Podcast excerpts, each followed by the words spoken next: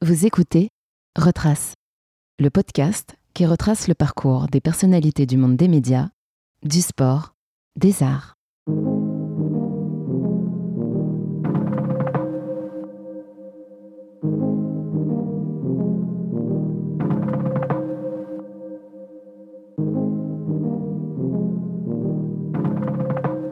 Retrace, retrace, retrace,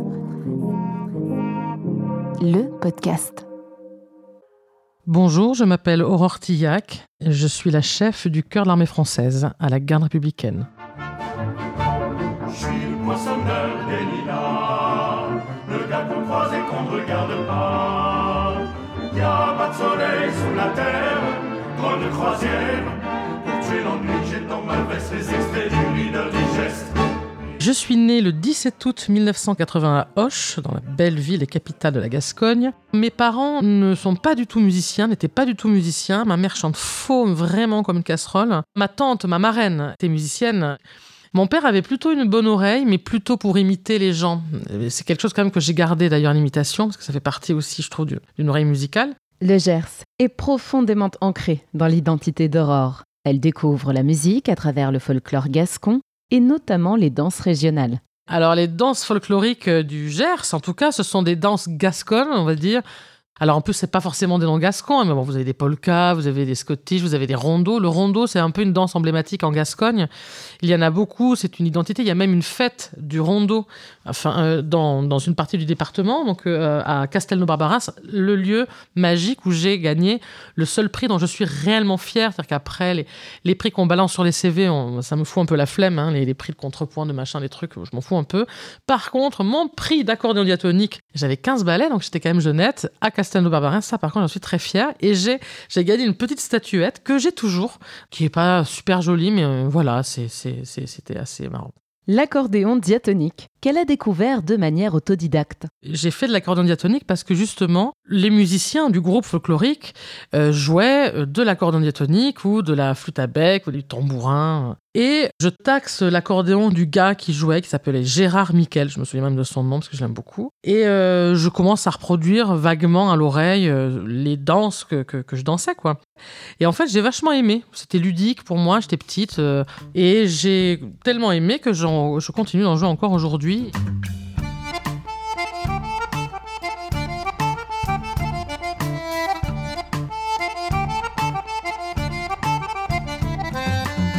Donc voilà pourquoi l'accordéon, c'est comme tout ce qui s'est passé dans ma vie, tout a été un accident plutôt agréable.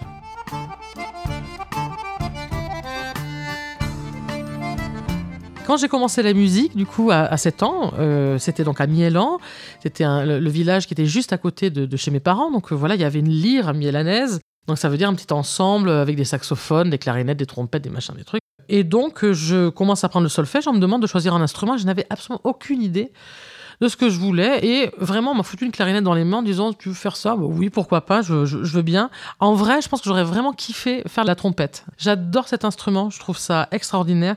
On peut absolument tout jouer, il y a tous les répertoires possibles, ça intègre plein d'esthétiques différentes. En fait, c'est un instrument que je kiffe. Et j'aime bien l'esprit même des joueurs euh, de cuivre, hein. justement. C'est un peu l'esprit apéro, barbecue, et en même temps on fait de la musique, et donc ça, c'est un peu ma, ma life, quoi. Après un premier prix de clarinette, instrument qu'elle délaissera rapidement, elle se concentre sur ce qu'elle aime depuis toujours, la voix. Alors j'ai un intérêt pour la voix et je l'ai eu très tôt, déjà parce que j'adorais chanter.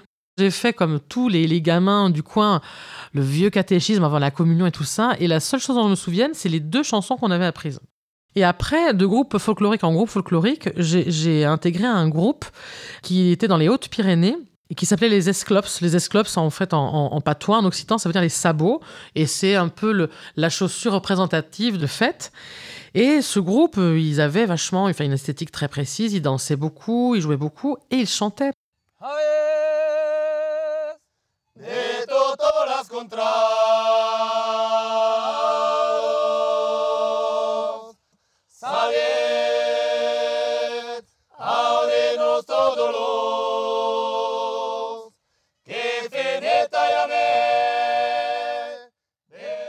J'ai commencé à chanter avec eux et j'ai vraiment adoré. En plus, j'avais plutôt une bonne oreille, donc c'était cool parce que je faisais des deuxièmes voix, des machins. Abre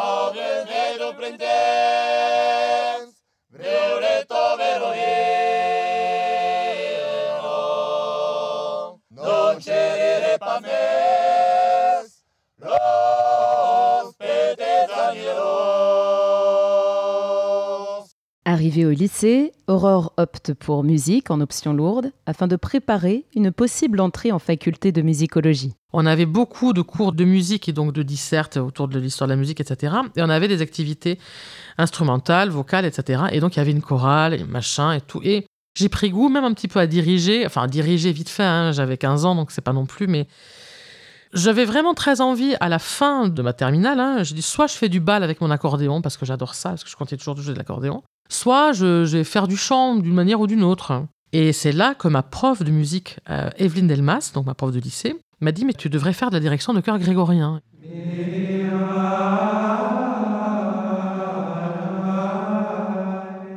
Mes yeux criaient flemme, mais H24 en disant mais vraiment les chants des moines et tout, ça, je trouve ça un peu un peu boring quoi. C'était pas terrible. elle me dit rencontre le professeur de cette classe une fois. Si tu vois que ça te plaît parce que vous en parlez que c'est chouette, passe le concours d'entrée au CNSM.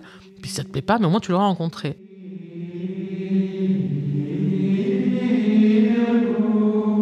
Ce professeur n'est autre que Louis-Marie Vigne, l'une des figures incontournables du chant grégorien en France.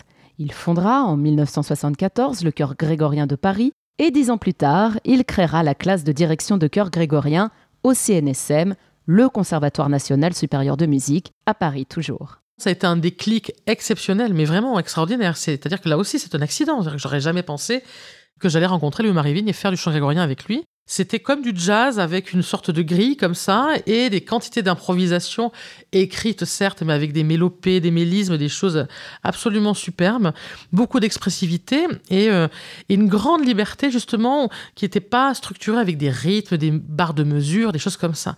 Donc j'ai surkiffé cette, cette séance avec Louis-Marie Vigne. Donc j'ai dit je passe le concours d'entrée au CNSM. Donc j'ai fait ça plus la petite entrée à la Sorbonne pour euh, musicaux. J'ai eu la flemme très vite euh, musicaux à la Sorbonne. Je me suis investi à fond au CNSM avec le chant grégorien. Et c'est de là, vraiment, que ma vocation, véritable vocation de chef est née.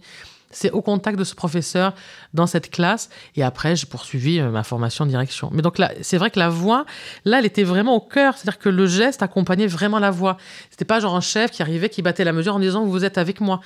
Euh, c'était vraiment un, un truc hyper fusionnel entre la voix et le geste, le chant grégorien. Et ça, c'était vachement chouette. Et c'est donc à 18 ans qu'Aurore quitte sa tendre Gascogne pour monter faire ses classes à la capitale.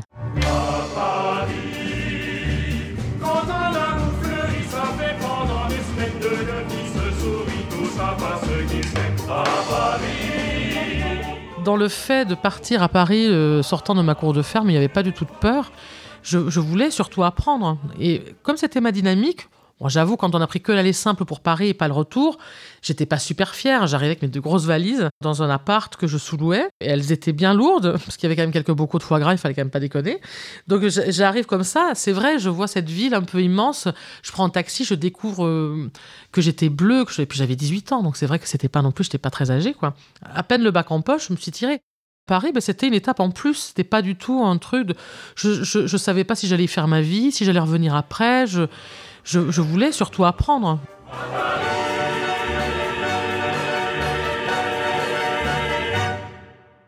Aurore obtient un premier prix mention très bien à l'unanimité dans la spécialité chant grégorien.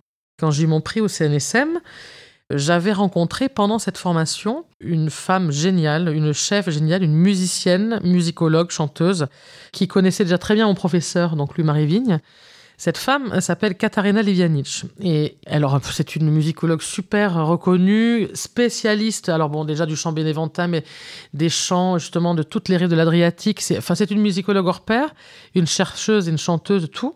Et euh, elle avait un groupe, elle a toujours un groupe qui s'appelle Dialogos. Et à l'époque, euh, voilà, moi je, je, sortais de ma classe du CNSM et tout ça, j'avais très envie de chanter. Donc j'ai auditionné pour elle et on s'est plus jamais quitté.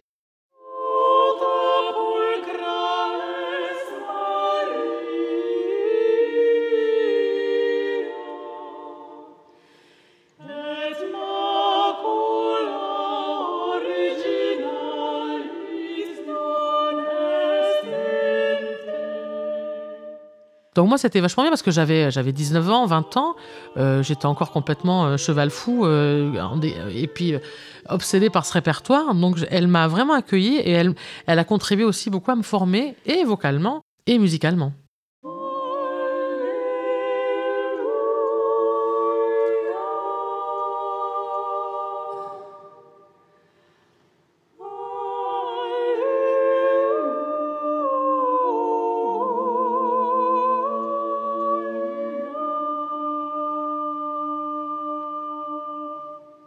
Au fil de son parcours, Aurore devient une chef singulière.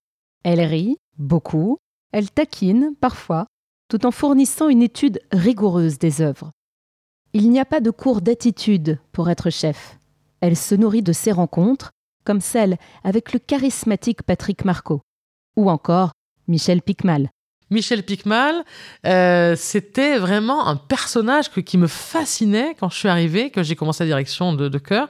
Il hurlait sur les gens, il chantait assez gosillé, mais, et puis avec cette voix toujours hyper puissante. Et à la fois, ça pouvait être très précis, très mélodieux, très féminin, très sensuel, bourrinos en caterpillar, tout, il y avait tout. Moi, ça, ça me fascinait. Et après, j'ai beaucoup regardé les chefs en tant que tels aussi, dans des vidéos, tout ça. En fait, c'est ça.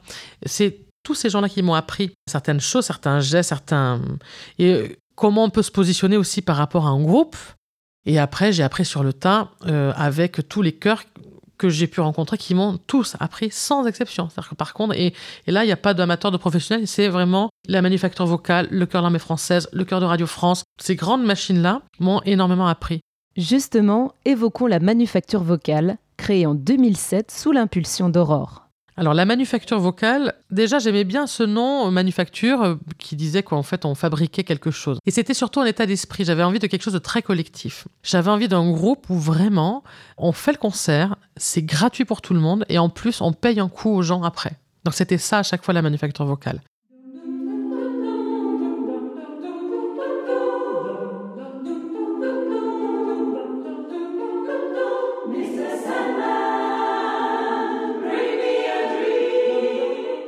Bossait, mais quand même comme des chiens, mais on se marrait bien aussi en répétition parce que c'était la famille, hein, vraiment. Euh, c'était, on répétait des fois au resto, euh, entre le fromage et le dessert, enfin voilà, on répétait nos chants. Et chaque été, on faisait une semaine de travail et on trouvait un lieu. Et l'idée, c'était d'avoir un joli lieu, alors déjà un gîte assez sympa, et après un lieu ou plusieurs lieux pour faire un ou plusieurs concerts.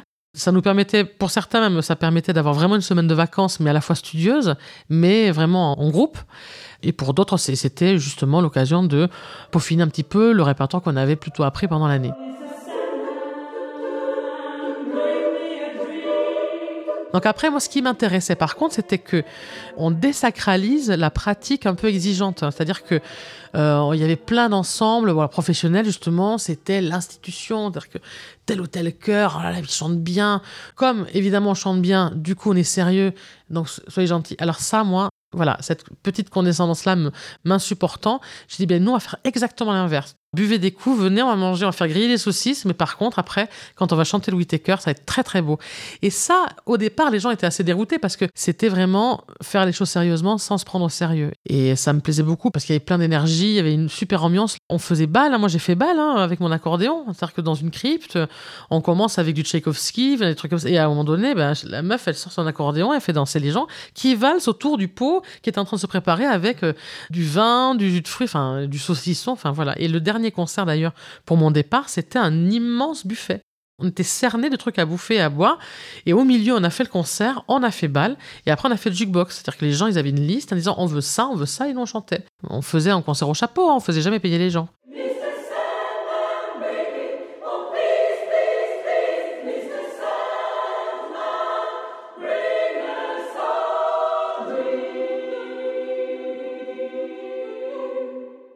Aurore multiplie les chœurs qu'elle dirige ou dans lesquels elle chante.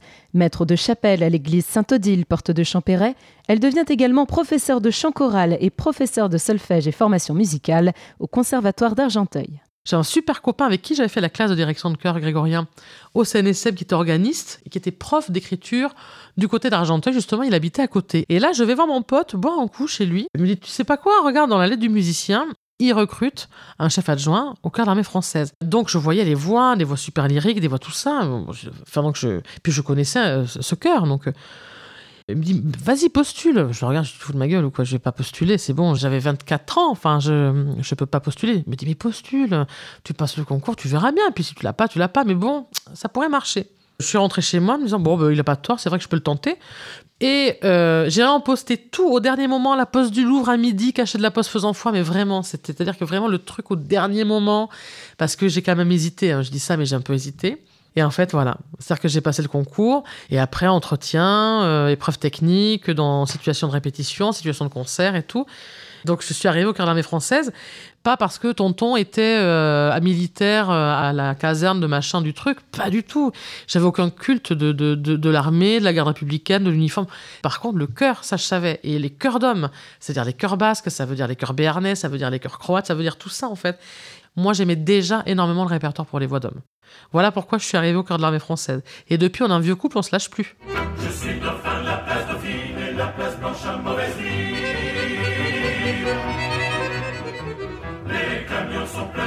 Les balayeurs sont pleins de balais. Il est 5 heures, Paris s'éveille. Paris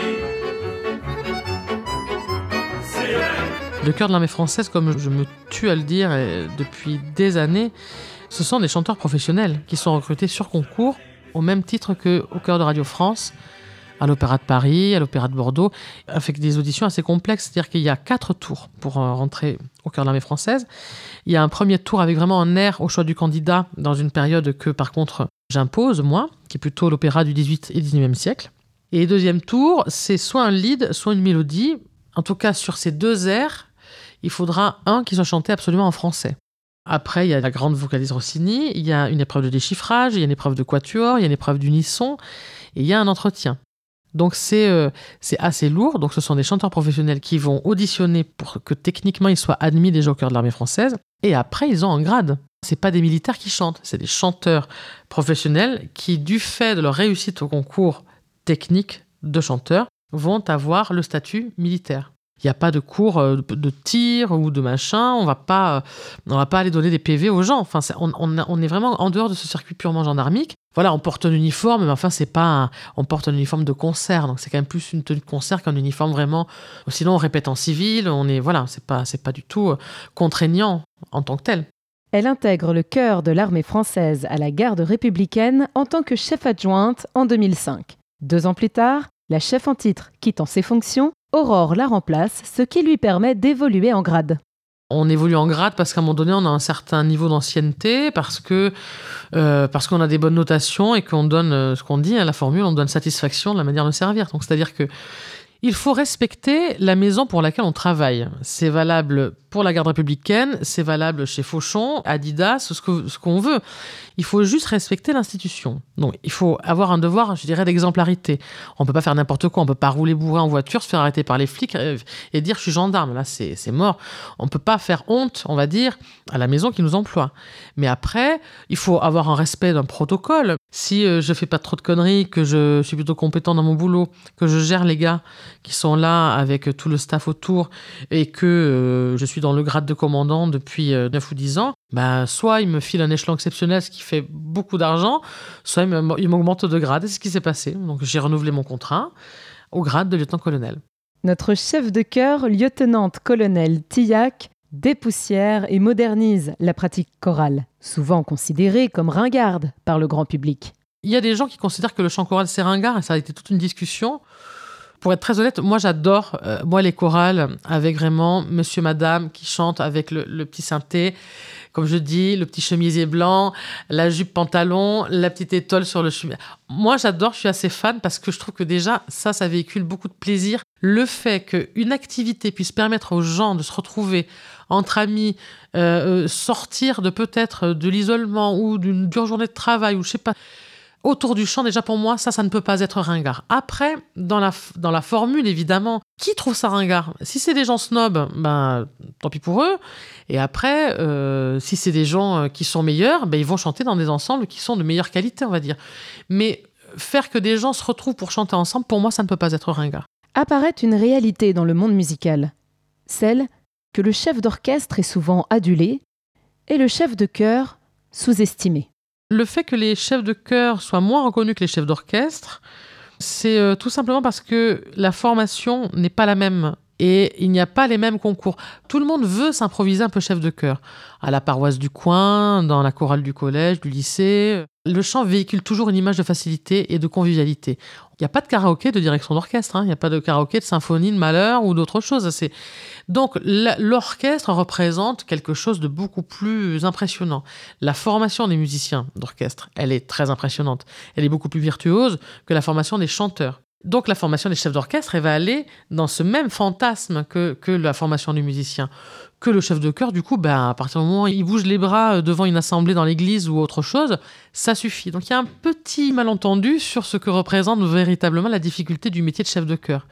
Je ne sais pas si ça va changer, mais en tout cas, ce qui est sûr, c'est que là, il y a de plus en plus de chefs de chœur qui se mettent vraiment à la direction d'orchestre de façon très maîtrisée, et que ce, cette espèce de petit mépris cordial hein, vis-à-vis des chefs de chœur en disant Oh, ben, euh, il va diriger un orchestre, mais bon, ça va pas être bien terrible. Maintenant, ça, ça va se dire de moins en moins parce que les formations euh, se complètent et, euh, et, les jeunes talents qui arrivent sur le marché sont assez doués.